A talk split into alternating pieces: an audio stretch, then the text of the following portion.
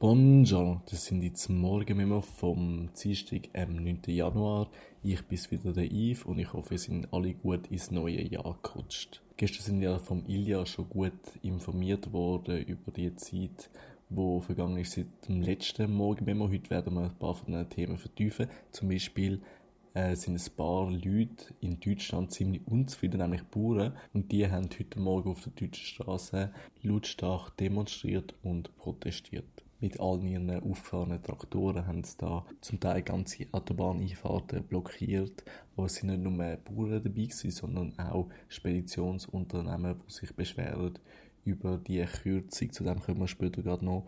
Und auch Busfahrer. Zum Beispiel haben ganz in der Nähe von der Schweiz, in Baden-Württemberg, ganze Traktoren, ganze Autobahnstrecken stillgelegt. Wer aber meint, Städte sind verschont worden, der liegt falsch. Ganze Traktor-Konvois haben sich nämlich auf den Weg in die Innenstädte von Deutschland gemacht, unter anderem in Hamburg, Bremen und auch München. Dort ist die Zufahrt dann für einige Stunden unmöglich gewesen, natürlich. Man kann sich sagen, dass das einer der grössten Streiks der letzten Jahre in Deutschland ist. Macht hat das Ganze aber noch nicht viel. Der Bundeskanzler der Olaf Scholz hat gesagt, er wird nicht von seiner Subventionsstreichung für die Agrarwirtschaft abweichen.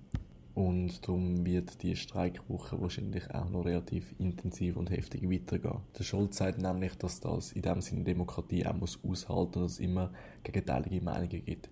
Was aber eine Demokratie auch muss aushalten, ist, wenn der Scholz und die Amtsregierung bald nicht mehr im Amt sind. Ob das passiert, hängt natürlich unter anderem von den nächsten Wahlergebnissen ab und ein großer Faktor könnte dabei eine neue Partei sein. Ihr Name ist BSW, was zuerst nach einem nach einer Abkürzung für einen deutschen Fußballverein tönt, bedeutet so viel wie Bündnis Sarah Wagenknecht. Sie ist nämlich letztes Jahr aus der linken Partei in Deutschland zurückgetreten, also austreten besser gesagt, und wegen dem hat sich äh, die Linke als Parteifraktion im Bundestag müssen auflösen und ist jetzt nur noch in dem Sinn eine Gruppe. Die Wagenknecht selber hat zuerst einen eigenen Verein gegründet und jetzt, wie angekündigt, auch eine Partei.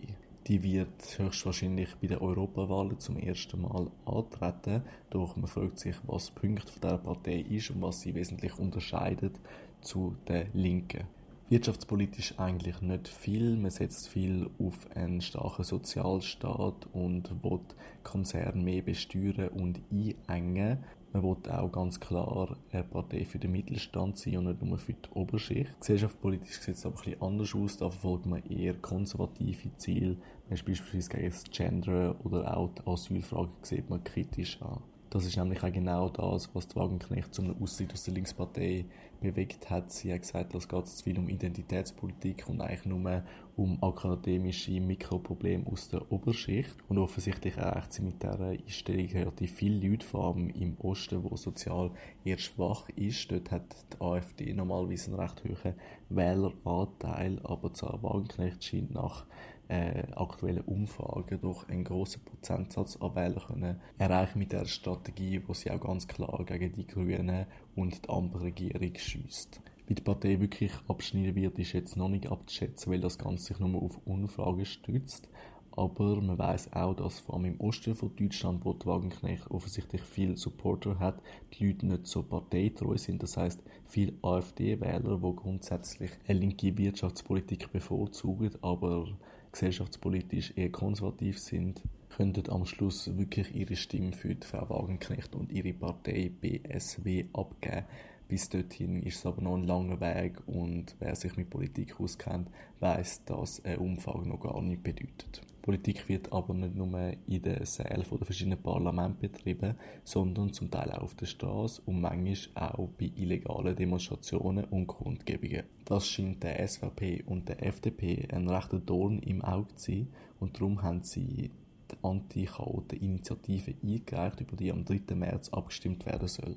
Was die Initiative konkret soll, weiß niemand so genau. Grundsätzlich ist die Idee aber, dass bei illegalen Demonstrationen Schäden, die dort verursacht werden, von den Teilnehmern selber gezahlt werden müssen und nicht vom Staat. Das gleiche gilt für Polizeieinsätze, die wegen dem nötig geworden sind. Der Abstimmungskampf führt jetzt zu einer Spaltung vom der politischen Lager. Die Linken sagen, es ist eine Bedrohung für die Meinungsfreiheit, man sei unsicher und man könne das auch gar nicht richtig umsetzen, weil man ja nicht wissen kann, welche Teilnehmer von einer Demonstration auch wirklich einen Schaden verursacht haben und das was ja dann eine Kollektivstrafe wäre. Und auch die Initianten von der SVP und FDP das geben selber zu, dass das Ganze noch ein unklar ist und dass es mehr als eine Abschreckung dienen soll. So sagt das Komitee an der gestrigen Pressekonferenz, dass es für die illegalen Demonstranten einmal im Portemonnaie soll wehtun. Unklar bleibt aber, warum man das nicht einfach auf normalen rechtsstaatlichen Weg kann lösen kann, durch Bussen, die am Portemonnaie doch auch wehtun Gut, jetzt sind wir schon fast wieder am Schluss, bevor wir aber aufhören, noch eine traurige Nachricht.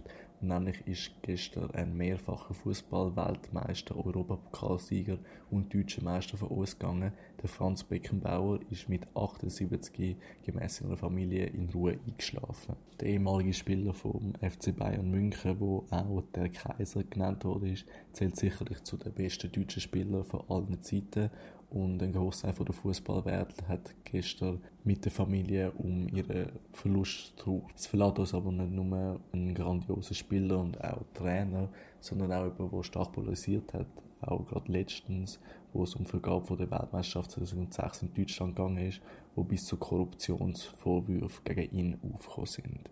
Jetzt ist das aber alles vergessen und wir hoffen alle, dass er in Frieden ruht mit zahlreichen anderen Fußballlegenden im Himmel. So, und jetzt, bevor wir zu sentimental werden, wünsche ich euch einfach nur einen schönen Tag. Macht's gut, wir hören uns nächste Woche wieder und take care.